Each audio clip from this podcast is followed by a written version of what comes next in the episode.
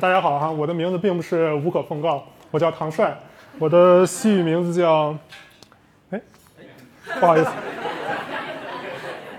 阿古信，对，这是我的西语名字，因为我是学西语的嘛。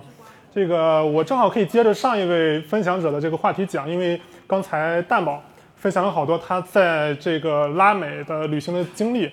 呃，我对拉美是特别熟悉的，因为我之前刚才杨哥也说了，我是呃在外交部工作过几年，然后我是一零年到一七年的时候在外交部，其中有在哥伦比亚我是待了五年的时间，在那边的使馆，所以说对这个国家来说，我还是有很多这个可以讲的地方，有很多故事可以跟大家分享。呃，说到哥伦比亚呢，其实呃就是有很多。很多人大家的印象可能是一些毒品啊、暴力啊什么的，但是我们今天要说的这个国家是要给大家从另一个角度来解读它。在讲在开始我今天的这个分享之前呢，跟大家介绍一下，就是我从外交部出来之后呢，我是跟我的几位呃之前的同事，包括还有几位志同道合的朋友一起现在在做旅游，所以说我们现在的这个品牌呢叫密图拉美，我们是专门做这个拉美还有极地旅游的。所以说，如果要是大家对拉丁美洲很感兴趣，想过去旅游的话，可以去可以找我们，非常愿意给大家安排那边的行程，然后为大家介绍一个真实的拉丁美洲，好吧？那我们今天的这个分享呢，就从这个毒枭这个话题切入，因为呃，哥伦比亚来说的话，它的毒品问题是很严峻的。说到这个毒枭啊，其实最有名的这个哥伦比亚毒枭是这个巴布罗·埃斯科巴。就是埃斯科巴这个这个毒枭，他在哥伦比亚历史上有占有非常重要的一席之地。呃，我们现在图中看到这个呢，是这个毒枭在麦德林的住所，这个叫 Edificio Mon Monaco，就是摩纳哥大厦。呃，这个是这位这个大毒枭在上世纪八十年代的时候斥资三千六百万建立的这么一个行宫。呃，当时是有有三十四个停车场，十二个公寓。里面有两个网球场和一个游泳池，这对于一个当时财富可以排在世界第七的富豪来说，呃，虽然可能看起来不是特那么那么豪华的一个住宅，但是在那个时候那个年代，这已经在整个世界，尤其是在拉美，已经算是一个呃一个特别著名的一个豪宅了。呃，在上世纪九十年代之后，在大都市 Escobar 被政府军击毙之后。然后这个建筑呢就被收归了国有。然后经过这么多年，因为它年久失修，加上在当年的军事行动当中受损比较严重，所以说在今年年初的时候，哥伦比亚政府就决定要在今年年底把这个建筑拆除。我们现在下就是这个照片的下半部分看到这个就是哥伦比亚现在的国防部长，他挥起了这个锤子，然后做了一个呃象征性的这么一个动作，表示要拆除这栋建筑。这种建筑在很长一段时间以来都会被作为一个旅游的景点，很多旅行社甚至还推出了这个毒枭一日游的这种产品，所以说，所以说这个可以算是一个现在的一个网红的一个景点。但是如果要是大家还没有到过麦德林，没有看过这个毒枭的呃行宫的话，可能从明年开始就只能在我们的记忆当中或者是视频照片当中来 来来这个这个呃领略它当年的风采了。呃，那我们就来看一看这个毒枭他的这一生的一个一个一个经历吧。这个图片中我们看到的这个就是当年的那位不可一世的毒枭，他叫巴布罗·埃斯科巴，就是帕博罗·埃斯科巴。他是生于一九四九年在麦德林。呃，他的童年和这个少年的生活呢是非常贫穷的，所以说他童年的这种呃贫苦的经历导致他。最后走向了犯罪的道路。他是在二十一岁之前呢，都是进行了一些小偷小摸的一些犯罪活动。呃，真正从事贩毒这个行业来说的话，他是从二十一岁开始。从那个时候开始，他就进行了呃参与了一些有组织的犯罪啊、贩毒啊这样的一些呃活动。到他呃二十六岁的时候，他就挣到了自己人生当中的第一桶金。那个时候就已经达到了三百万美元。按说。三百万美元在当时，就是上世纪七十年代的时候，已经是一笔非常了不得的一笔数字了，完全可以说，呃，就可以衣食无忧。但是他的野心远远不止不只是这样。呃，在一九七五年，就是他二十六岁那年，可以说是他当时人生中非常重要的、有转折性的一年，因为当年在麦德林有一位非常有名的毒贩叫 Fabio，当然了，现在大家已经记不得这个毒贩了。当时他呃在麦德林的街头被人杀害，大家很多人猜测是他干的，是巴布罗·埃斯科巴干的。但呃，虽然他当时没有明确的回应这件事情，但是他确实，呃，很快的就接管了这个大毒枭发表所有的这个组织，并且把麦德林大大小小的贩毒集团都收入麾下，这就这就形成了之后臭名昭著的麦德林集团。呃，在他的之后的这段时这个范围时间当中呢，他的这个势力不断的扩大。他在他从一九七五年到一九八二年期间，他进行了非常猖獗的犯罪和贩毒的活动。呃，在它的最鼎盛时期，它每个月都可以向美国运输七十到八十吨的可卡因，占据了美国可卡因呃进口市场的百分之八十。它的最高的呃就是它的顶峰时期，每天的每每天的这个利润的入账是基本上可以以千万元美美美元计的每天。所以说他的。呃，财富的达到顶峰的时候是全球第七大富豪。它的运毒的途途径也非常多，包括从空中、呃路上以及海海上，他甚至买了两艘潜艇向美国运毒。咱们右下角看到的这个图片，就是他当时呃积累的财富，就是这只是他的财富的冰山一角。呃，当然，他这么长期的这种敛财呢，也引起了。哥伦比亚的哥伦比亚政府以及美国政府的非常不满，因为他的这种毒品问题日益严重，以致导致了美国的这种呃社会问题日益严重。所以说，在一九在在这个一九八九年的时候，然后在美国的支持下，哥伦比亚开展了第一次大规模的这种清剿，对这个毒贩的清剿行动。当时组织了上千人的军队，以及呃大量的轰炸机和这个呃就是地面武装力量，对麦德林集团进行了一次围剿。那一次当中，麦德林集团遭受了重创，他们那个他们是当时损失了上百名毒贩，然后被缴获了三十多吨的毒品，然后损失了几十亿美元。呃，但是因为当当时这个 Escobar 他的势力已经非常的大了，他已经每他个人已经有了上万军上万人的这种私人军队，同时还拥有了包括坦克、呃轰炸机、这个直升机之内在内的非常多的这种军备，所以说他在。就是在这个政府发动军事行动之后，仅仅一个月的时间就采取了非常严厉的报复行为。他，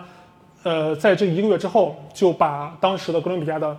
这个贩毒总指挥叫拉拉·博罗尼亚，当时就击毙在街头。同时，呃，就在一个月之后，他对哥伦比亚的司法部就是进行了一次这个攻击，几十名这个呃就是全副武装的毒贩冲进了当时的。这哥伦比亚的司法部，然后打死了，呃，数十名法官以及数百名的军警，可以说是当时来说的话是非常的疯狂的，呃，然后在一在之后的呃之后的第二年，当时跟这个巴布罗斯科巴的过从甚密的有一支游击队叫 M 十九游击队，他们甚至开着坦克冲进了当时的哥伦比亚的最高法院，就是这张图，然后当时打死了哥伦比亚二十四名。全国二十四名大法官当中的十一名，就是有一半的这个大法官都折损在这次这个这个游击队的这个武装行动当中。很讽刺的就是，这个 M 十九游击队，他当时的这个首领叫 Gustavo Bedro，他在二零一四年的时候参加了哥伦比亚的地方选举，当时当选了哥伦比亚首都博格大的市长。在今年举行的大选当中，哥伦比亚大选当中，他参选总统，差一点就当选了哥伦比亚总统。就是这样的一个人物，所以说哥伦比亚的整个这个社会还是挺魔幻的。呃，在一呃一九九零年的时候，当时哥伦比亚的时任的总统嘎比利亚他上台之后呢，呃，他就分析了这个毒贩当时的有一种害怕被遣返的心理，因为他之所以这样的嗯去抗拒这种政府的围捕，就是怕当怕被捕以后被引渡到美国去，所以说他提出了一个。呃，就是对 Escobar 的一个招安的政策提出了三点，其中第一点就是保护他的私人财产不被侵犯，第二点就是，呃，他就是曾经迫害过，就是就是说就是对毒贩家人以及毒贩本人进行过非人道就是打击的这个军警要遭受惩罚。第三就是给他单独建立一个，呃，就是就是一个独立的监狱，而不是接受那种普通的司法的囚禁。呃，Escobar 的就是接受了三点条件，并就是接受收押，所以说当时他给自己建了一个非常豪华的监狱，可以说里面所有的就是就是这种豪华的设施一应俱全，然后就呃非常开心的被收押了。这是他当时被收押的一张照片，这张照片也非常有名，在网上很多地方都能看得到。呃，我们看到的这个上面的这张图，就是当时他的那个呃就是所谓的监狱的。一张照片，他被收押的时候已经是一九九一年的事情了，呃，但是呢，他虽然被就是象征性的收押，但是其实并没有切断他跟外界的联系，所以说他在监狱当中也是跟也是来指挥着他的手下进行了很多犯罪啊，还有贩毒的活动，也是而且甚至于更加的猖獗，这就引起了哥伦比亚政府的这个强烈的不满，所以说当时的政府就想把他转移到一个普通的。监狱当中去进行更加严格、更加呃，就是就是跟向他就是施压，然后在一九九二年就是七月之前，呃，在哥伦比亚想哥伦比亚政府想把他转就转监的之前，他得知的这个消息，然后就密谋就逃出了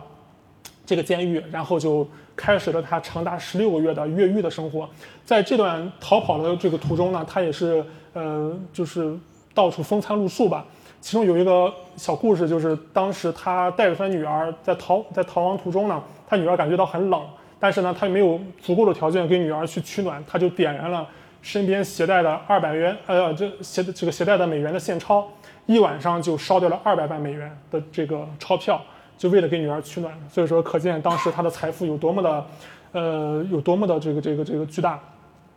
在在他逃亡的十二个十六个月之后，在这个一九一九九三年的十二月份的时候，在一次这个呃追捕当追捕行动当中，他的这个呃就是被击毙。然后我们现在看到了右下角的这张图片，就是他当时被击毙的那个场景。然后就此他的这种贩毒的生涯就告一段落，就退出了历史舞台。呃，在巴布罗·斯科巴的他的统治期间呢，他甚至有一点就是说，如果他能笼络麦麦德林当地市民的这种人心，他的这种统治犯罪活动就会得到更多的庇护，更加的安全。所以说，他在他的犯罪的人生涯当中，其实有不遗余力的在为麦德林当地的当地的市民，然后在做一些呃。所谓的善事，其实也是对我们现在看到的麦德林它的建设，呃来说是有一些比较有益的推动的作用，包括给当地的孩子建了很多的学校，建了很多的呃，包括这个医院，还有教堂，甚至买下了一个足球俱乐部，就是我们现在看到了这个，呃，所以说他也而且为累计为差不多三十多万民众带来了这个就业的机会，所以说也被当地人称为是。呃，拉丁美洲的罗宾汉。所以说，现在的这个麦德林，尤其是麦德林的这个居民，在谈起巴布罗·斯科巴的时候，他们也是心情非常的复杂。到底是应该把他看作是一个罪犯呢，还是说是一个他们的救世主？所以说，时至今日，在他的忌日的时候，还是有很多人抬着他的遗像，然后来到他的坟墓，来对他进行祭奠，来怀念。当时 Escobar 的统治期间，就是他作为一个毒品王国的统治者的期间，对麦德林这个市的一些建设，他的故事因为过于的传奇，所以说也被后世包括很多网站啊、电视剧啊、电影，呃一些小说，这个进行了艺术化的改编，然后搬上了荧屏，搬上了书本，然后大家对他的故事也是有非常多的这个。就是产生了非常多的联想。我们现在图中看到的这个，就是当时二零一五年的时候，美国这个拍的一部美剧，就叫《毒枭》，就是以他的这个呃生平作为一个蓝本，然后拍的这么一部美剧，在网上播出的时候，基本上是一个百分之百的好评。就是当大家在惊叹这部美剧拍的。就是拍摄的拍摄的情节有多么多么的精妙，有多么多么的匪夷所思的时候，其实最让人惊叹的是这些情节在现实生活当中都出现过，而且甚至比电影中演的还要更加的魔幻。这个说到这个毒枭，然后我们就要再提一提哥伦比亚的这个毒品问题。其实，嗯，哥伦比亚的毒品问题由来已久，一直到今天为止，它依然是困扰整个国家、整个社会的一个一个顽疾。嗯，大家可能对毒品来说的话，对这个金三角这个概念特别的熟悉，都知道很多在很多的这个电影电视剧的作品当中能接触到这个概念。但是其实大家可能不是很熟悉的话，就是我们在南美洲有一个银三角。这个银三角的话，它实际上就是也是指的三个国家，它就是哥伦比亚、秘鲁跟玻利维亚。这三个国家的大麻和古柯的这个产量，就是基本上占到了全球的百分之九十以上，同时也是直接的销往美国。呃，说到哥伦比亚的毒品问题呢，其实它的成因嗯很复杂，主要来说的话，其实可以分为内因跟外因两个不两个方面。呃，内因来说的话，就是它长期以来的这种，第一就是它长期以来这种贫困。呃，长期的这种战乱呀，包括社会问题不断，然后导致非常多的穷苦人民，包括农民，他们需要寻寻找那么一种，呃，经济效益高，但是投入又比较低的这么一种性价比很高的生产方式来改善他们的生活，而毒品恰恰就是一个特别好的切入点。呃，第二个就是因为长期的这种社会的动荡，以及他们呃。毒品的种植一般都是在深山或密林当中，所以说导致他们的犯罪的这种成本是非常低的。呃，第三个就是哥伦比亚的土壤，它的气候条件确实是也非常适合毒品的生长。主要是这三点是内因，外因的话主要还是因为美国这个市场的需求，因为大家知道美国的毒品问题是非常严重的，而其中呃主要的毒品产物、毒品商品之一就是。可卡因，而可卡因的来源就是古柯，哥伦比亚会有大片的这种古柯的种植种植地，古柯以及大麻。我们现在这个图中看到的这个呃标志是哥伦比亚现在第一大游击队，叫呃哥伦哥伦比亚革命武装力量，它的这个呃这个这个外文叫 FARC。就是我们说，如果用英语来念的话，可能会有点不是特别的文明。但是它确实是在这个哥伦比亚目前来说还是存在的这样的一个游击队，也是呃哥伦比亚它作为现在全球历史呃仍现存有活动就有生力量游击队，就是是历史最长的一个国家，也是因为有这个游击队的存在。呃，因为哥伦比亚的这种毒品问题非常的严重，已经影响到了本国以及美国的这种社会的安定。所以说，在一九九零年的时候，当时的哥伦比亚政府和当时的美国政府，就是克林顿政府，签署了一项协议，它叫“布兰高隆比亚”，就是哥伦比亚计划。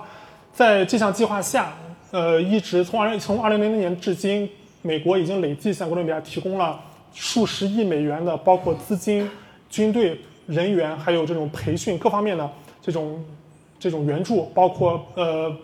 帮助哥伦比亚来打击毒品、打击这个游队问题，但是呃其实收效并不好。呃一直到现在为止，其实这个哥伦比亚的这种犯罪和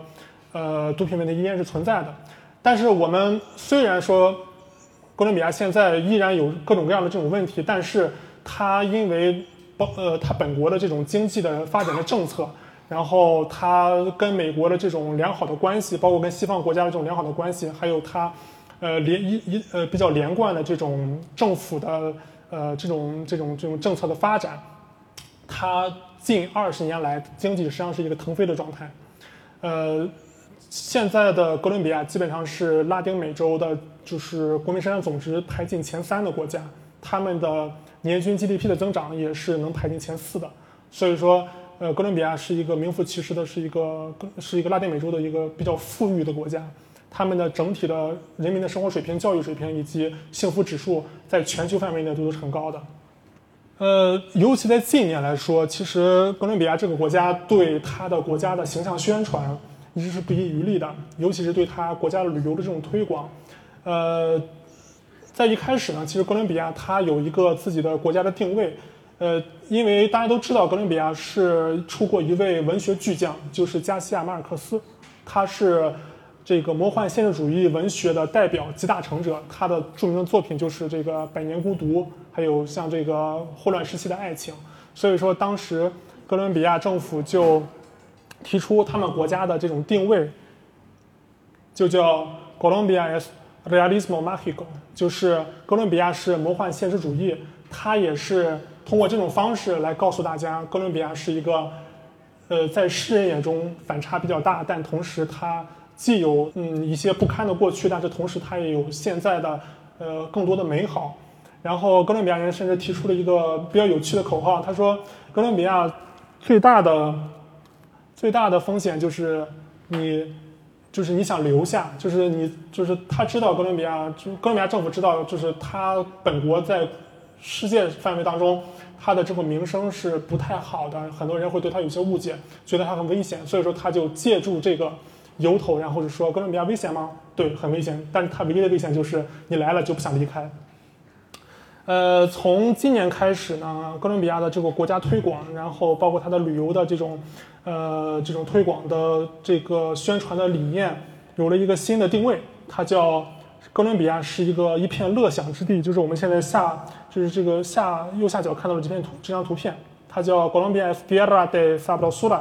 这个 Sabrosura 这个词儿呢，其实在呃中文当中并没有一个对应的翻译。它在西班牙语当中可以理解为是一个，嗯，就是说它从视觉、听觉、嗅觉、味觉、触觉各个方面来向你阐释，就是哥伦比亚是一个呃这样五彩缤纷、这样秀色可餐的一个国家。那么我们现在通过一个短片先来。就是来看一下，就是我们，呃，马上要介绍的这个麦德林市。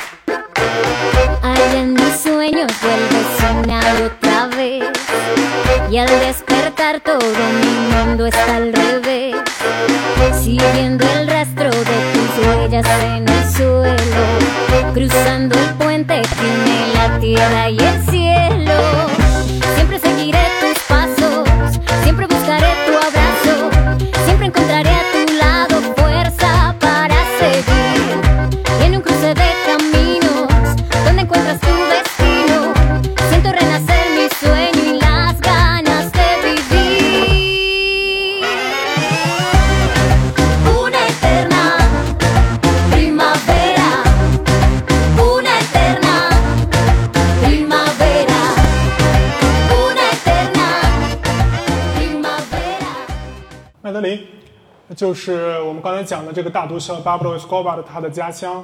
这麦德林市呢是哥伦比亚的第二大城市，它在麦德它在哥伦比亚的这个地位相当于上海之于中国，呃，它是它同样也是安第奥基亚省的省会，呃，哥伦比也是哥伦比亚的主要的经济中心之一，它是呃虽然它是在亚热带地区，但是因为它的海拔在一千多米，所以说整个气候来说是四季如春，非常宜人的。呃，在二十世纪、二十一世纪开始，它因为建造了哥伦比亚的第一条这个就是这轨道交通，也是现在目前目前来说这个哥伦比亚的唯一一条轨轨道交通。然后同时它的工业，呃，然后第三产业的这种迅速的崛起，使得它的整个城市得到了一个非一个跨越式的发展。呃，目前来说它。可以说是整个哥伦比亚最为现代化，同时也是呃最像是一个就是发达国家城市的这么一个这么一个地方。嗯，我们现在图中看到的右下角的这个图就是它的地铁穿城而过，然后边上就是它著名的这个雕塑广场。呃，整个麦德林麦德林来说的话，它是一个像是一个欧洲城市的这种感觉。因为我曾经呃出差，作为出差的时候过去过呃两次这个麦德林，它整体给我的感觉就是是一个非常像一个美国或者是欧洲城市的那种那种感觉。呃，整体来说的话非常现代，然后非常动感，年轻人非常多，整个城市是处在一个呃非常蓬勃、非常向上的这么一个感觉。呃，而且整个城市来说的话，它的整个旅游气息，而且它的这种文化气息是非常浓的。整个城市是有现现在是有四十多家博物馆，包括最著名的安迪奥基亚博物馆，就是我们现在图中看到的这个和教堂一样的建筑。然后它的美术馆、现代艺术博物馆，包括矿物博物馆、美术馆都是特别著名的。呃，在二零一四年的时候，麦德林还力压这个以色列的这个特拉维夫。当选了全球最具最具创新力的城市，所以说整个麦德林是一个非常青春、充满活力的这么一个这么一个城市。呃，麦德林还有一个特别著名的植物园，就是我们现在看到的右上角和左下角的这两张图。呃，大家知道这个哥伦比亚是一个鲜花之国，它的这个植物园当中啊，也是这个鲜花鲜花遍地，其中最著名的是它的兰花馆，因为这里面呃有超过三千种各式各样的兰花。我们在右下角看到的这个是它非常著名的这个西班牙博物馆，这个博物馆叫西班牙博物馆，呃，它这它的这种特别的设计曾经获过在国际上获过大奖。它的这个博物馆不光是建筑，呃，设计非常的独到，而且它的意义还在于这个博物馆是建在他们的贫民窟当中的，可以说对当地的这种教育啊，这种呃整个社会平等的这种贡献来说是非常，呃，是有是做出非常大的贡献的。呃，右下角还这个图中还能看到有一个有一条缆车，那条缆车也是，呃。整个拉丁美洲地区来说，跨度最长的缆车之一，它是连接了麦德林当麦德林市区主要的一些呃这个这个商业，包括这个文化的一些一些一些呃地点，然后以及城区贫民窟以及城外的一个特别大的森林公园，把它完全连成一条线，可以说是一个呃交城市交通的一个壮举。呃左呃左边这张图就是哥伦比亚的著名的兰花，这个是在。也可以算是哥伦比亚的一个象征之一吧。呃，去麦德林出差的时候坐的那条，呃，好吧，我可能那个时候去比现在稍微瘦那么一点点。呃，坐着那条缆车，然后一直到了它成交了那个森林公园，在那边照了一张一张照片。它那个公园叫巴德盖亚的 B，就是叫阿尔维公园。然后说到这个麦德林的代表人物啊，其实除了刚才我们说的那位巴布罗斯高巴的，他算是一个负面的代表，呃，一个著名的负面代表人物吧。但其实他也有很多的这个正面的代表人物，其中我们图中看到的这一位著名的画家，就是就是就是就是其中的这个这个佼佼者。这位画家叫 Fernando Botero，就是费尔南多·波特罗，他是出生于1932年，是目前世界上健在的。著名的画家之一，呃，他的作品呢被包括莫斯科的圣彼得堡东宫，然后呃，意大利的这个佛罗伦萨的领主广场，在很多这样著名的景点就是都做过展览。同时，他也是全球唯一一个应邀在这个法国巴黎香榭丽舍大街做个人雕塑展的一位画家。在二零一二零一六年的时候，他曾经来到过北京，在我们的国博。呃，做过一次他的画，这个绘画以及雕塑的一个个人的专一个一个专场的一个展出。呃，我们能看到他的画作呢，其实是很有特点的，非常具有辨识度，是因为他的不管是呃人物、他的静物，还有动物、建筑，所有的这种这种描述都是非常肥胖的。呃。就按照他的解读来说呢，他的作品虽然说看上去是肥胖的，但是其实他想表现的并不是这种肥胖本身，而是说对整个社会，包括一些现实问题的一种一种一种讽刺和一种夸张的反应，来引起人们对呃现实生活的一种思考吧。然后麦德林还有一个就是对人，就是对于人来说的话，特别值得一提的就是他的呃美女。就是我曾经在哥伦比亚跟别人聊天的时候，他们当地人都会问我说：“那么你对哥伦比亚的印象是什么样的呢？”那我一般会就跟他们就是进行一些，嗯，就是有的时候会一些寒暄吧。当然会提，当提到麦德林的时候，大家都会提到同一个概念，就是说，如果你要去麦德林的话，一定要看看那边的美女，她们真的是特别的养眼。我在我去出差去麦德林的时候呢，嗯，我觉得他们说的是对的。因为确确实实那边的人长得都，呃，不管是男生还是女生都非常的精致，可以说是，如果要是你去麦德林觉得没有事情可干的话，其实最简单也是，呃，性价比最高的一种旅行方式，就是你找一个大的购物中心，或者是干脆你就在街边就待一天，然后你就看着来来往往的美女帅哥就够了，就觉得这一天就没有白过。我们途中看到的这些就是一些就是麦德林的一些不知名的。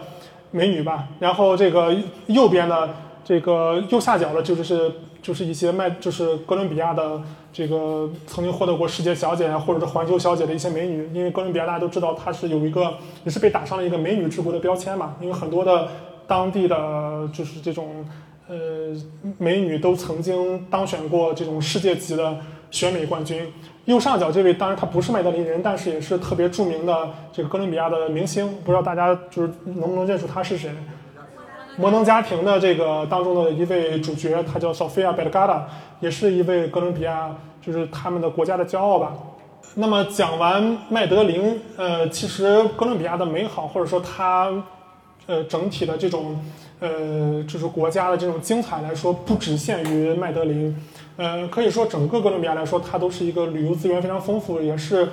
整体来说非常适宜。人们去旅行居住的这么一个国家。那么在我们整个分享的最后呢，我们也看一下，呃，哥伦比亚一些比较著名的或者说网红的一些一些一些城市和景点。这个我们图中看到的就是他们的首都波哥大，这是波哥大的市中心玻利瓦尔广场，呃，以及博这样这个广场上特别有名的一只羊驼，就是我每次我们去这个玻利瓦尔广场都会看到这只羊驼。然后波哥大也是这个哥伦比亚的文化和经济，呃，包括这个政治中心。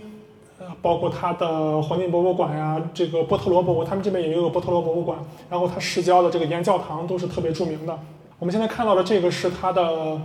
第一大旅游城市，也是它的这个一个海滨城市，叫卡塔赫纳，是位于它北部加勒比海沿岸。这个城市也是这个诺贝尔奖获得者马尔克斯笔下，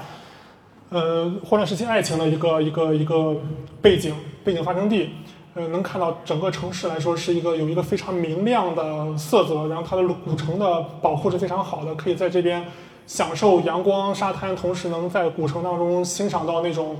呃，殖民时期的那种风貌，可以说是一个现代跟过去结合非常完美的一个城市。同时，哥伦比亚也是一个，刚才我们说到它是临加勒比海，所以说它的加勒比海的风光也是特别的美好的。它的北部地区。呃，包括特别著名的圣安德烈斯群岛，都是非常多游客愿意过去呃度假。然后这几个呢，就是哥伦比亚一些也是有名的网红的，可以说网红的景点。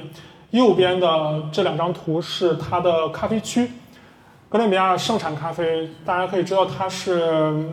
可以说全球排在前三位的主要的咖啡产区。它的咖啡产量不仅大，而且质量非常的高。然后左边呢是哥伦比亚的彩虹河，这个。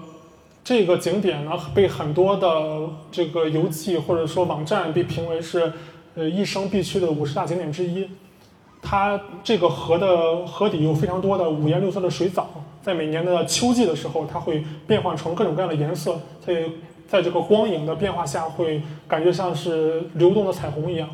这个是它的叫拉斯拉哈斯教堂，是也是一个特别著名的景点，在某一些这个。旅游的网站上，一些游戏当中，它被它会从上到下俯有一张有一张俯视的照片。当山谷当中就是云雾弥漫的时候，它就像是在一个深涧当中升起的一个教堂，可以说是就感觉非常的魔幻。呃，当然了，这个教堂也是全球唯一一个建在峡谷当中的教堂。那么我们在分享的最后呢，再看一段整个哥伦比亚的一个宣传片，来体会一下这一片乐享之地的风采。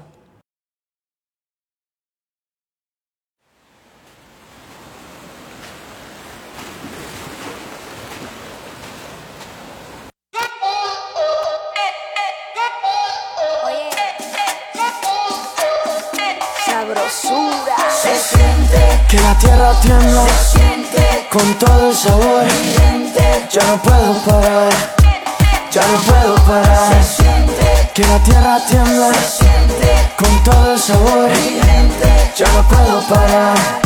Sabrosura. Si sientes temblar la tierra a tus pies y sientes que se despierta tu ser, se empieza a mover la gente a tu lado.